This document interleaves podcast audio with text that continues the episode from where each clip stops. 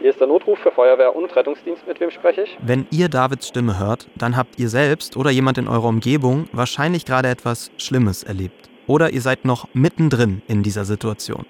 Was ist denn passiert bei Ihnen? Und ihr seid darauf angewiesen, dass jemand wie David euch hilft, beziehungsweise Hilfe auf den Weg bringt. Wo befinden Sie sich denn überhaupt? Ich verstehe Sie ganz schlecht. David arbeitet in der integrierten Leitstelle in München. Das heißt, er ist einer der Menschen, die eure Notrufe über die 112 annehmen. Dort in der Notrufzentrale geht es oft um Sekunden, die einem Menschen das Leben retten können. Was heißt, es ist schlecht? Also ist er ansprechbar? Ist er nicht ansprechbar? In dieser Folge kommen echte Notrufe und Einsätze vor. Wie herausfordernd dieser Job ist, das habe ich erlebt, als ich selbst einen Anruf entgegengenommen habe. Ja, es kann halt von 0 auf 100 alle sein. Mhm. Und der muss halt einfach funktionieren. Du bist soweit? Ja. Der Notruf, hallo? Ich bin Frank und ich darf heute dabei sein, wenn David diese Notrufe annimmt. Wie er den ganzen Tag am Telefon sitzt und immer wieder Entscheidungen treffen muss. Ist der Notfall so groß, dass ein Rettungswagen geschickt wird, vielleicht sogar ein Notarzt? Wie schlimm ist die Situation wirklich? Entscheidungen, von denen abhängig sein kann, ob ein Mensch lebt oder stirbt. Wie geht er mit dieser Verantwortung um? Das ist die Frage, ein Podcast von Funk. Es ist jetzt kurz vor sieben. Wir sind vor der Feuerwache 4. Das ist ein rotes Gebäude, rechteckig, aber es ist genauso, wie ich mir eine Feuerwache vorstelle und wie ich vielleicht auch eine gezeichnet hätte, wenn ich als Kind in der Schule die Aufgabe bekommen hätte. Ich bin ein bisschen angespannt, weil ich nicht so richtig weiß, was gleich passieren wird. Da ist so eine Pforte hier. Hallo, ich bin Frank. Der David, hi. Hi David. David ist 31 und ein sportlicher Typ. Er trägt eine Uniform mit Krawatte. David wirkt wie jemand, der schon in der Grundschule gerne Feuerwehrmann werden wollte. Dann gehen wir gerade eh rein. Ich habe direkt das Gefühl, dass ihn so leicht nichts in Panik versetzt. Wie jemand, der seine Emotionen gut unter Kontrolle hat und ganz ruhig sagt, also das macht mich richtig wütend. Ich kann mir vorstellen, dass das sehr hilfreich ist in dem Job. Genau, also nicht wundern, wir müssen immer mit Chip arbeiten bei uns, weil das Hochsicherheitsbereich ist. Also jeder hier drin ist auch sicherheitsüberprüft. Und dann führt mich David durch zwei Glastüren in einen großen Raum. In die Kommandozentrale, in der alle Notrufe eingehen und weiterverarbeitet werden. Offiziell heißt er Führungsraum. Wir werden an einem von den beiden Plätzen nachher sein. Ich würde aber sagen, wir gehen erstmal einmal hoch. Wir haben oben eine Glasgalerie, da können wir runterschauen, ohne Ah was ja, machen. super. Okay, also ich sehe hier auf jeden Fall mehrere Plätze mit äh, vielen Bildschirmen. Ne? Das sind so sechs, sechs Computerbildschirme vor den Leuten, ähm, Telefonanlage, ähm, auf jeden Fall Tastaturen und alle telefonieren hier mit so einem Headset. Dieser Ort schaut den Filmen, die ich kenne, die in Notrufzentralen spielen, sehr ähnlich. Noch ist alles in dem Raum ganz ruhig. Menschen gehen mal hin und her, bleiben vor dem Schreibtisch von einem Kollegen oder einer Kollegin stehen und quatschen mit einer Tasse Kaffee in der Hand. Bei den Schreibtischen fällt mir noch auf, dass neben den sechs Bildschirmen jeder Tisch noch eine schmale Säule an der Seite hat, auf der ganz oben ein Licht festgemacht ist. Und wenn das jetzt hier so äh, rot blinkt, wie eben, das ist dann ein Notruf, der eingeht. Ja, oder ein laufendes Gespräch. Also der Kollege ist jetzt gerade in einem Gespräch. Wie viele Anrufe kommen denn hier am Tag so rein? Gute Frage. Also aufs Jahr sind wir bei 1,2 Millionen fast. Also knappe 3000 werden es am Tag sein. Und ich glaube, wir generieren so ungefähr 1000 Einsätze draus. Also 3000 Anrufe, 1000 Einsätze und die anderen 2000? Das sind Beratungen oder einfach Auskünfte, die wir geben. Die berühmten Katzen, die auf irgendwelchen Bäumen sind, nicht mehr Die, die, runterkommen. die gibt es auch, ja. fahren, fahren wir selten raus, das ist dann meistens wieder eine Beratungsgeschichte. Ach, da kommt er gar nicht. Nicht wie im Film. Selten, also selten. Und was machst du, um dich um, auf so eine Schicht vorzubereiten? Gibt's Inzwischen nicht mehr viel Besonderes. Also die ersten Notrufe, wo man annimmt, da ist man genauso nervös wie der Gegenüber am Telefon. Mhm. Weil ich denke, jeder, der draußen anruft auf der 112 ist nervös. Ist sind ja auch gestresst, die Menschen. Ne? Genau. Also, äh, Die, das merkst du auch nachher, wenn wir telefonieren, wirst du es merken. Also du hörst das Adrenalin zum Teil schon raus bei denen. Mhm. Und was erwartest du heute in deiner Schicht? Heute, ich werde es heute eher ruhig angehen ähm, und dann müssen wir uns einfach überraschen lassen, was passiert. Das ist halt jeden Morgen Überraschungstüte aufmachen und schauen, was drin ist. Dein Schichtbeginn ist jetzt? Ja. Ja. Genau, dann gehen wir auf den Platz dreimal. Hier ist der Notruf für Feuerwehr und Rettungsdienst. Mit wem spreche ich? Grüße, Herr Was ist denn passiert bei Ihnen? Mhm. Ist aber ansprechbar oder? Nee, aber war auch nach dem Sturz gleich ansprechbar oder nicht? David und ich sitzen jetzt vor einer Wand aus Bildschirmen. Ganz links eine Stadtkarte. Auf zwei anderen Bildschirmen sehe ich, welche Rettungswagen noch verfügbar sind und welche im Einsatz. Ein Bildschirm zeigt alle Einsätze, die von hier losgeschickt wurden. Einer ist nur zum Recherchieren im Netz gedacht, falls zum Beispiel mal jemand nur ein Restaurant nennen kann, aber keine Straße. Und auf dem letzten Bildschirm, in der Mitte, sehe ich eine Eingabemaske. So ein bisschen wie ein Kontaktformular für alle wichtigen Infos. Wer ruft an? Was ist passiert? In welcher Straße befindet sich die Person? Und die Verdachtsdiagnose. Wir machen es so, ich schicke Ihnen jemand vorbei. Wunderbar. Alles klar.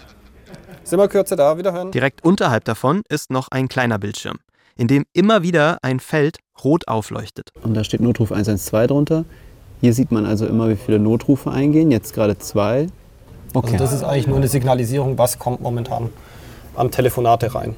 Also jetzt ein Notruf und ab einer gewissen Zeit kommt dann sogar noch ein Warndreieck drauf, sage ich mal. Okay. Das signalisiert, jetzt ist er zu lang drin, jetzt müssen wir wirklich tätig werden. Und das heißt dann auch wirklich, egal wer im Führungsraum Kapazität hat, der geht jetzt rein in den Notruf. Okay. Also der Idealfall ist auch, dass wir innerhalb wirklich maximal 10 Sekunden die Anrufe annehmen hier drin. Ich glaube, der Schnitt ist so bei 20 bis 25 Sekunden, wo ein Telefonat reinkommt. Und das stimmt. Während ich mit David spreche, leuchtet so alle 10 bis 20 Sekunden der rote Knopf auf. An einen Notruf kann jeder im Führungsraum rangehen. Außer David und mir sind heute drei bis vier andere Personen für Notrufe zuständig.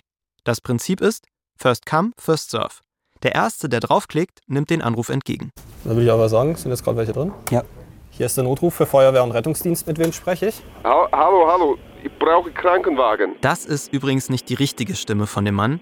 Wir haben ihn und die anderen Anrufenden aus Datenschutzgründen natürlich nicht aufgenommen, sondern nur das, was David sagt. Wir haben euch das Gesagte aber nachgesprochen. Das sind also nicht die echten Stimmen und auch nicht die richtigen Adressen. Aber ziemlich genau so haben sich die Anrufe angehört. Was ist denn passiert bei Ihnen? Ähm, mein Freund hat Drogen genommen, geht ihm sehr schlecht. Was heißt, es ist schlecht? Also ist er ansprechbar? Ist er nicht ansprechbar? Es ist schon ein bisschen ansprechbar. Aber bisschen, was heißt, also ist schläfrig, oder? Äh, Schlecht bei ihm. Also Äh, ist, schlecht ist, ist ihm. als wenn er schlaft, oder? Äh, wa, wa, was heißt das? Verstehe nicht. Als wenn er schlafen würde, oder? Ja, äh, schon ein bisschen so. Okay, wenn Sie ihn aber schütteln, macht er die Augen auf? Schaut er Sie Ja, an? weiß nicht genau. Bin ich da. Okay, welche Straße wohnt er denn? Äh, äh, Paul 4 Bertha. Hier, Bertha. Wissen Sie zufälligerweise, welches Stockwerk? Äh, gibt kein Stockwerk. Es ist ein Einfamilienhaus in dem Fall. Genau. Aber in, Giersing, in Giesing kann ich keine Straße finden. Nein, nein, Finsing. Finsing. Finsing. Okay, dann warten Sie noch mal kurz. Weil dann muss ich einen anderen Datensatz suchen. Hm, Wissen Sie, was er genommen hat? Da, da, das weiß ich nicht, keine Ahnung. Okay, aber es ist auch nicht bekannt, dass er was öfter nimmt, oder? Nein, nein, nein. Ich suche gerade noch einen Moment. Ja, weiß schon. Hast du es gesehen gehabt? Aber Sie haben jetzt nur mit ihm telefoniert oder ist da noch jemand vor Ort? N nein, niemand da sonst. Weg oder Straße? Nein, nein, Weg 4b. Weg 4b, okay. Alles klar. Der Name bei ihm an der Klingel? Äh, Novak. Alles klar. Kommen Sie, kommen Sie. Wir machen es so, ich schicke die Kollegen vorbei. Sie wären aber erreichbar, wenn wir noch was von Ihnen bräuchten. Da können Sie anrufen. Wir schauen uns das vor Ort an. Alles Wiederhören. klar, äh, tschüss. Ich lasse David erstmal tippen und will ihn nicht ablenken. Er gibt schon während des Gesprächs immer wieder Informationen, die sein Gegenüber ihm nennt, in die Felder auf dem Bildschirm ein. Das dauert ein bisschen länger, weil der Computer die Adresse nicht findet. Die ist auch in einer Gemeinde außerhalb von München und deshalb gar nicht im Einsatzgebiet von Davids Leitstelle. Das ist jetzt ein Einsatz, der rein nach Erding gehört. Und der wird jetzt weitergeleitet. Genau, ich leite ihn jetzt weiter im Endeffekt. Münchner David, habe die Ehre. Du, ich habe euch gerade Finsing was weitergeleitet. Genau, die 4b gibt es bei euch im Datensatz nicht. Der hat es aber mehrfach betont, dass es B sein muss. Genau, 4a habe ich auch gefunden. Ich habe jetzt einfach mal reingeschrieben. Passt, ciao. Ist ja auch sehr unklar, was da jetzt passiert, ne? Genau, kann halt alles oder nichts sein. Das heißt, man muss aber auch manchmal einfach selbst Initiative ähm, zeigen und, und überlegen, so wie kann ich diesen Anruf denn jetzt bestmöglich Weitervermitteln, genau.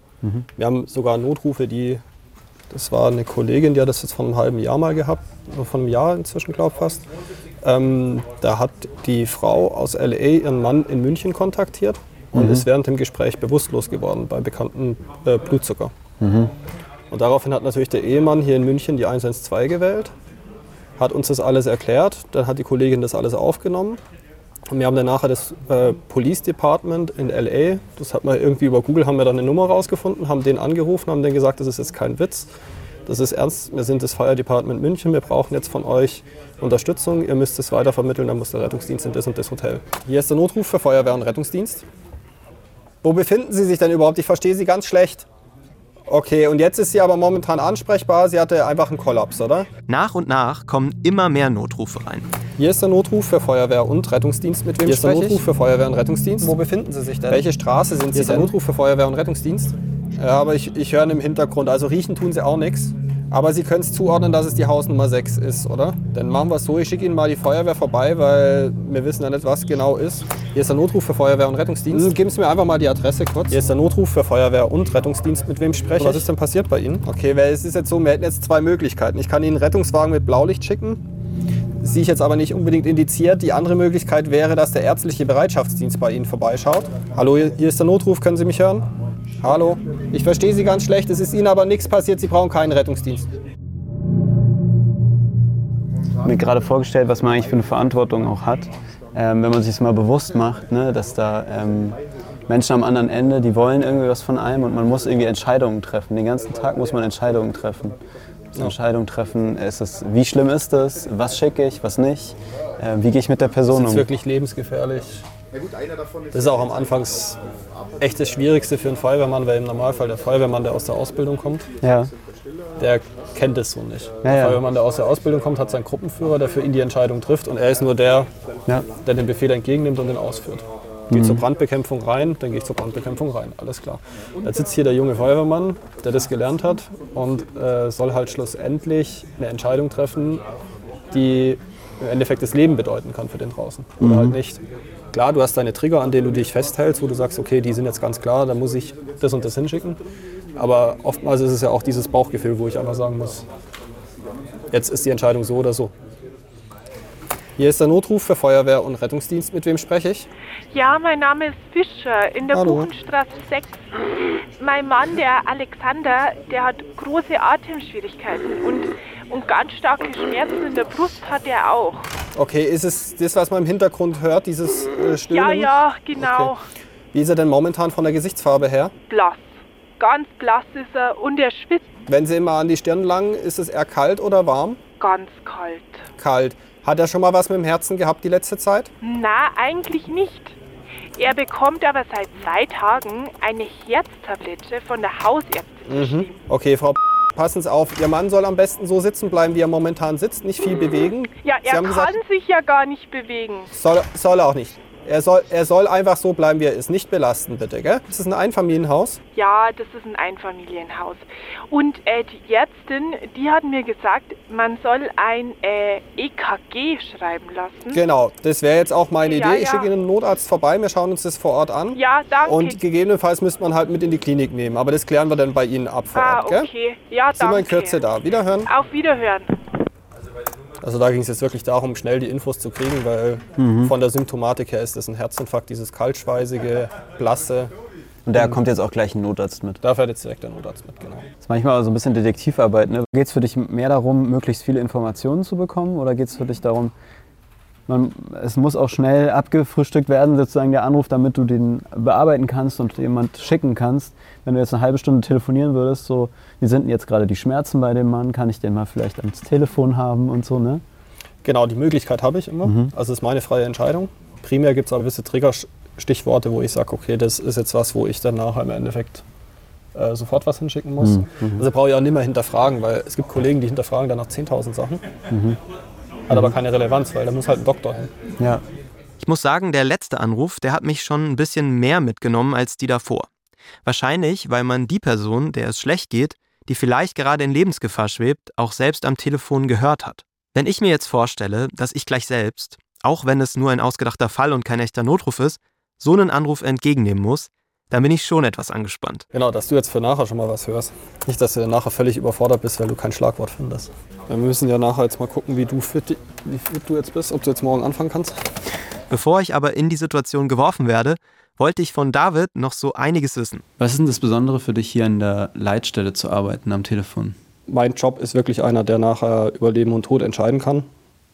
Und im Endeffekt macht es aber auch einen gewissen Reiz aus, dass du halt im Endeffekt entscheidest, okay, was passiert jetzt die nächsten zehn Minuten mit demjenigen. Deswegen ist diese Abwechslung ist eigentlich das Reizvolle an dem Job, wo ich sage, das macht es definitiv aus, das macht den Job zu einem einzigartigen Job eigentlich. Sind dir schon mal irgendwie so Fehler passiert, wo du dachtest am Ende, das, das hätte jetzt nicht passieren sollen dürfen? Ja, einmal hatte ich mal, glaube ich, einen Bewusstlosen, wo ich die Adresse falsch eingegeben habe. Hm. Da ist dann das Löschfahrzeug an, also Löschfahrzeug mit Notarzt und allem an die falsche Adresse gefahren. Also man hat das dann festgestellt, das Klingelschild gibt es da nicht. Dann haben sie bei uns angerufen, haben mir wieder, habe ich das Band nochmal abgehört und habe festgestellt, ja, Mhm. ist ein paar Meter weiter, dann sind die halt weitergefahren. Aber Aber das war ja auch kein, ne, also ich glaube, das muss man ja für sich dann auch immer klar kriegen, dass es keine Absicht war. also wir sind keine, keine Maschinen hier drin und da kann halt auch mal was falsch verstanden werden. Manchmal muss man, glaube ich, einfach die Konsequenzen aus, Mhm. ausblenden, sage ich mal. Ist es manchmal ein Stück weit äh, ein hilfloses Gefühl, dass man am anderen Ende sitzt und man kann aber immer nur sozusagen demjenigen vor Ort äh, Anweisungen geben oder man kann versuchen zu unterstützen, aber man kann selbst ganz wenig tun.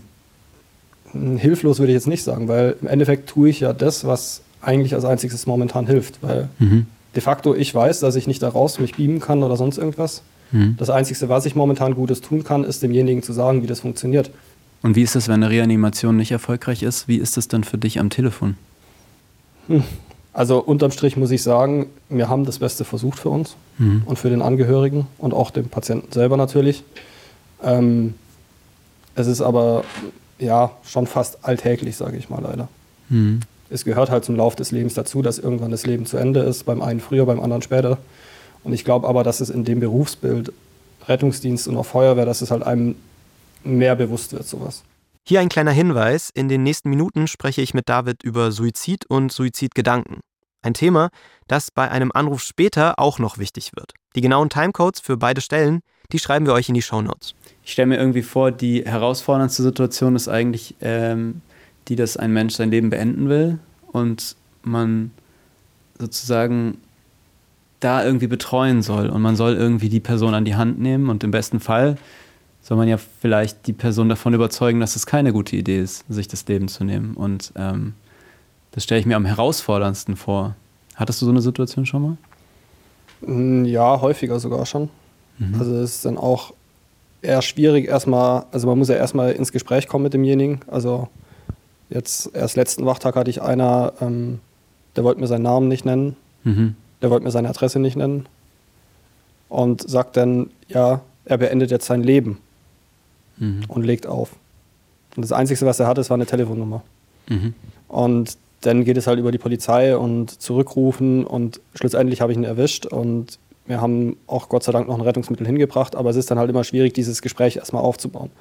Und wenn dann dieses Gespräch steht, dass man zumindest mal sich miteinander unterhält und es ist auch oftmals so, dass ich dann auch auf die persönliche Ebene gehe und sage, ja, ich bin der David, ich bin jetzt für dich da und ich bin jetzt so lange für dich da, bis die Kollegen bei dir sind. Und dann ist man mit diesem Per Du ist man dann meistens schon auf einem Level, wo man dann auch ganz gut miteinander zurechtkommt. Und dann versucht man halt entweder zu eruieren, was ist denn jetzt der Grund, warum willst du dich umbringen? Und dann kommen die manchmal in so ein Plaudern rein, was ganz angenehm ist, aber manchmal ist es auch einfach so, dass dann gar nichts kommt.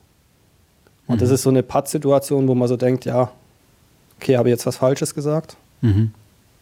Bringt er sich jetzt gerade wirklich um?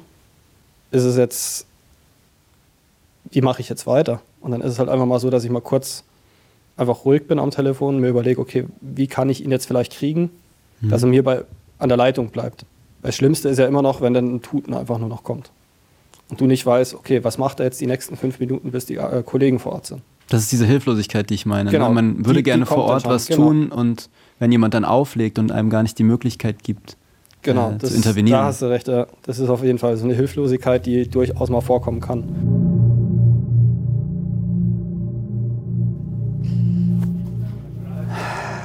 Okay. Jetzt ist es soweit. Ich soll selbst einen Notruf annehmen. Die Ausbildung an sich dauert sechs Wochen zum Calltaker. Davon sind zwei Wochen, wo du nachher unter Aufsicht telefonierst. Es hört immer jemand mit und dann sprecht ihr drüber. genau, ich sitze halt dann an deiner Stelle. Diese zwei Wochen Schonfrist hast du. Und danach bist du aber auf dich mehr oder weniger allein gestellt. Also du kannst nichts kaputt machen. Gut. Das ist die wichtigste Info. Geil. Weil wir machen das Ganze im Schulungssystem. Okay. Also da ist natürlich eine Anspannung, weil ich äh, weiß zwar, dass jetzt nichts passieren kann, dass es eine Übungssituation ist, aber ich habe ja eben schon mitbekommen, welche unterschiedlichen Arten von Anrufen es gibt. Und äh, ich habe das ja jetzt zum ersten Mal heute gesehen, äh, wie man alles in dieser Maske eingibt. Aber so grob weißt du jetzt, wo du Ja, wie hinklicken solltest. bin schon ein bisschen bei dem Gedanken überfordert, dass man gleichzeitig spricht, während man eine Adresse da reintippt. Das ist schon mal eine Herausforderung, so multitasking-technisch. Ähm, und dann auch emotional natürlich irgendwie noch dabei ist und versteht alles. Und Für diesen Podcast komme ich immer wieder in Situationen, die mich, wie heute, im ersten Moment überfordern. Wenn ihr mehr davon hören wollt, dann vergesst nicht, diesen Kanal zu abonnieren. Ähm, ich kläre gerade noch, eventuell spielt uns der Stefan vorne das Ganze ein. Stefan, hast du Zeit? Jetzt gerade die Notrufe nicht überlaufen. Stefan ist Davids Kollege. Er sitzt einen Tisch weiter und ruft mich gleich an. Aus dem Augenwinkel sehe ich, dass er sich gerade durch einen Haufen Szenarien klickt. Ich glaube, der Stefan sucht sich noch eine nette Adresse aus. Ich brauche noch einen Moment, David. Jetzt gleich so schlimm. Das soll ja gescheit werden. Er hat auf jeden Fall Angst vor stark spritzenden Blutungen und so, hat er gesagt. Und dann geht's los. Du bist soweit? Hallo, der Notruf für Rettungsdienst und Feuerwehr. Mit wem spreche ich? Hallo Meier, hier, guten Tag. Sie, Sie müssen ganz schnell kommen. Hier ist was Schlimmes passiert in der Realschule Oskar Maria Grafring 74. Was ist denn Ich passiert? brauche dringend Hilfe. Ja, da hat es da hat's irgendwie einen Zerknall gegeben im, im, im ähm, Physikraum und ähm, wir haben da einen Haufen Verletzte und es raucht in jeder Ecke und es brennt und ähm, die Kinder stehen am Fenster und schreien um Hilfe und Maria? also wir brauchen sofort die Feuerwehr hier und am besten einen Rettungsdienst Anna. Es ist wirklich, also es ist eine Katastrophe, ich sag's Ihnen. Kommt da jetzt jemand? Also Oskar Ma- Maria Grafring 72, ne? Ja, genau. Und ähm, wie viele Menschen sind denn verletzt? Naja, heute sind ungefähr 400 Schüler da. Eben hab, ich habe aktuell, weiß ich, dass mindestens 5, 6 verletzt sind. Die sind dann noch im Physikraum drinnen. Ich komme da auch nicht rein, da raucht und es brennt überall. Ähm, und andere stehen bereits am Fenster und schreien um Hilfe. Ich bin draußen im Hof gewesen, Sind die als anderen das passiert ist. Ähm, es raucht aus mehreren Fenstern im zweiten Stock raus. Also Sie müssen da die- bitte sofort sind- kommen. Sind die anderen, die nicht verletzt sind, äh, können Sie die aus dem Schulgebäude rausbringen? Ja, die Evakuierung läuft, aber wer da alles rauskommt, es raucht so schlimm. Das kann ich jetzt nicht beurteilen aus meiner Sicht heraus. Okay. Ähm, und Sie sagen, es, es brennt auch aus den Fenstern raus, ja? Es raucht aus den Fenstern raus. Okay. Okay, welche Farbe? Welche Farbe? Schwarzer Rauch? Schwarzer Rauch. Ja, schwarzer Rauch. Okay. Schwarzer Rauch. Ähm, ich schicke äh, einen Rettungsdienst auf jeden Fall und vor allem die Feuerwehr auch, ja? Ja, das wäre ganz toll, wenn da jemand Und kommt. wenn Ich mache die Tore Wenn gleich sich auf. was Ja? ändert, soll er nochmal anrufen. Okay. Ähm, die, die, die Telefonnummer, falls ich noch mal jemanden erreichen müsste, Herr Meier. ja, das ist 089 5612. Perfekt. Vielen lieben Dank. Ja, Sie kommen, oder? Ja, ja, wir kommen. Ach, super, vielen Danke. Dank. Dankeschön. Tschüss. Okay. Jetzt ergänz mal noch, was dir noch im Kopf rumschwebt, was noch wichtig wäre vielleicht. Tja. Danke dir. Noch ein bisschen Schweißflecken. Jetzt war auf jeden Fall der Kopf rot. Also, ich habe die Daten Wo Ähm. brennt's? im Physikraum. Im, Physikraum. im Stockwerk? Ah, Stockwerk. Hat er aber gesagt. Also ich habe jetzt nur noch Physikraum. Im zweiten Stock raucht's raus, war O-Ton. Okay. also zweites OG. Genau.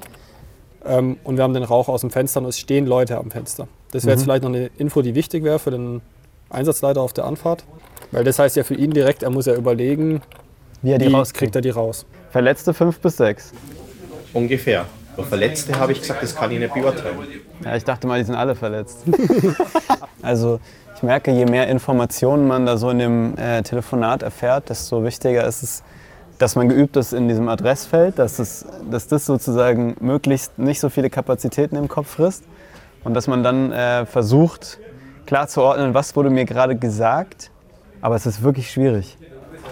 Das hat, ich glaube, auch ganz viele Kapazität gekostet, dass du halt die Adresse nicht reingekriegt hast initial. Genau. Ja. Weil du ein Leerzeichen gesetzt hast, kein Minus, weil Oscar Minus Maria Ja. Graf. ja. Und da waren dann halt schon Kapazitäten weg, die du dann nachher unten raus hast du teilweise die eingespielte Geschichte ja. gar nicht mehr vollständig reingeschrieben, weil er dir das parallel erzählt hat, währenddessen du immer noch Oscar Maria Oscar Maria. Scheiße. Ja, ja, ja. Okay. Genau, aber ich glaube auch damit hätte der Bürger leben können. Was sind denn die besonders schönen Momente für dich? Das habe ich jetzt selber auch schon gehabt, dass ich angeleitet habe äh, zu einer Geburt. Ah ja. Und da kriegt man nachher mit, dass das Kind jetzt auf der Welt ist wirklich und dass es allen gut geht und so. Das sind also Momente, die geben dir dann nachher halt auch wieder was. Also manchmal geht das Leben uns halt verloren, manchmal verlieren wir und manchmal gewinnen wir halt auch, indem neues Leben dazukommt. Und das sind halt so die Momente, die es gegenseitig wieder ausgleichen. Mhm. Und das macht halt irgendwo auch den Job aus, dass du da halt emotional in allen Bereichen unterwegs bist, also bei uns. Hier ist der Notruf für Feuerwehr und Rettungsdienst. Mit wem spreche ich? Hallo, guten Tag, Petersen hier. Ich habe gestern schon mal angerufen. Wir haben hier eine Katze oben am Baum und die ist jetzt ein Stockwerk höher geklettert. Was heißt das Stockwerk höher? Die ist in den Baum weiter hochgeklettert, oder wie? Ja, der Arme.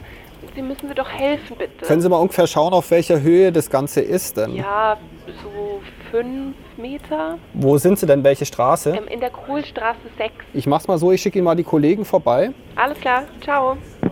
Ja, die ist heute Morgen nicht gesagt, gell? Ja, also da war sie, die Katze. Genau, und das war jetzt aber was, wo ich sage, okay, sie hat gestern schon mal angerufen. Mhm.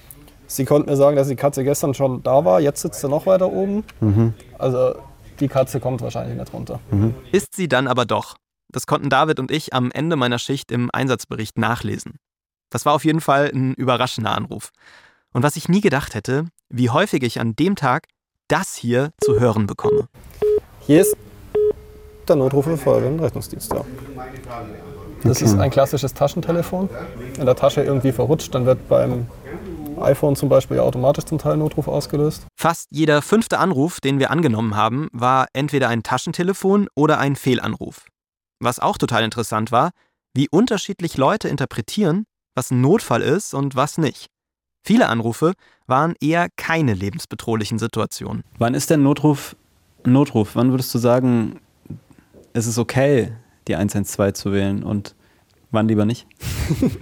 Das ist eine gute Frage. Also da gehen die Geister wahrscheinlich auseinander. Da werden mich auch meine Kollegen wahrscheinlich für meine Aussage teilweise, äh, teilweise hassen. ähm, ich wage aber zu behaupten, also wir sind für jeden da, der selber nicht mehr weiter weiß. Und wenn es nur eine beratende Tätigkeit ist, die wir tun. Man muss nur damit leben können, dass wir halt eventuell auch nur beratend tätig sind. Also man kann nicht erwarten, dass wir immer automatisch einen Rettungswagen mit Blaulicht rausschicken oder im Idealfall noch einen Rettungshubschrauber, sondern wir differenzieren dann nachher, okay, ist jetzt ein Eingreifen unsererseits erforderlich oder gibt es andere Stellen, die ja eher damit was zu tun haben, also der Krisendienst, der ärztliche Bereitschaftsdienst.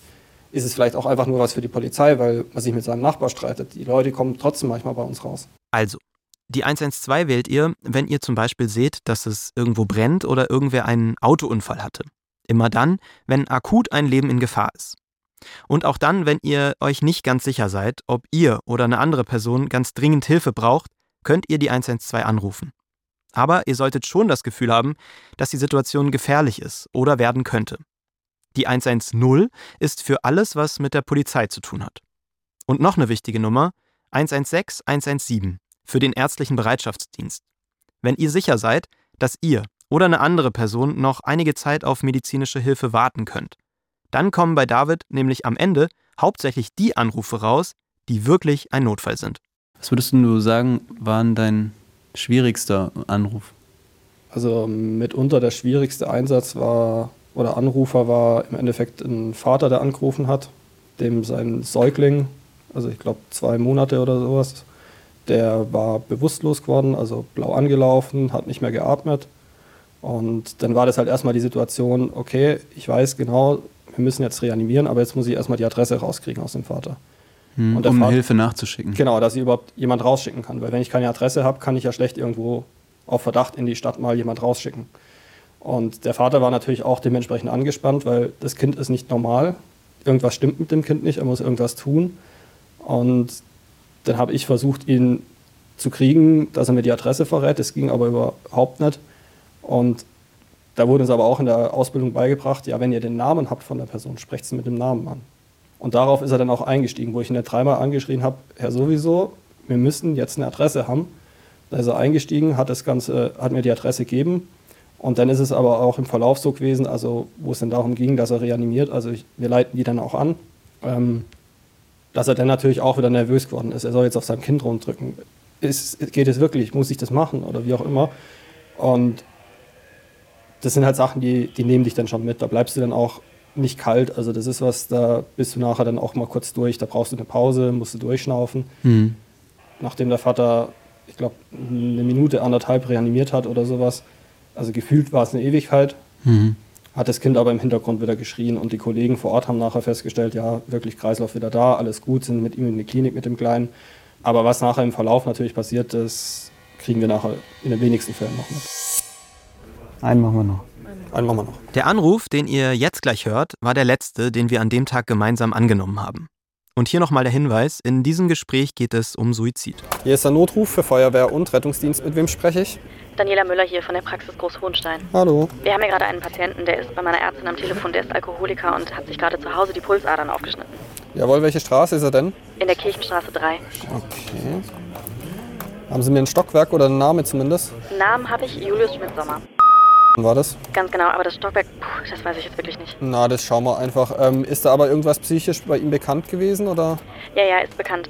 Ähm, jetzt gerade ist die Frau Doktor noch mit ihm am Telefon und versucht auf ihn einzureden. Ähm, ist aber momentan noch ansprechbar von der Kollegin oder? Ja, jetzt gerade halt schon noch, aber wir wissen einfach nicht, ob der auflegt. Ich schicke auf jeden Fall auch sofort einen Doktor mit raus. Ja. Dann soll die Ärztin vielleicht mal versuchen, dran zu bleiben. Wenn sie irgendwas verändert, dass er nicht mehr ansprechbar ist, meldet ihr euch nochmal. Ansonsten, wir sind auf dem Weg und soll die Ärztin bitte so lange an der Leitung bleiben, bis wir da sind. Okay, das machen wir. Vielen Dank.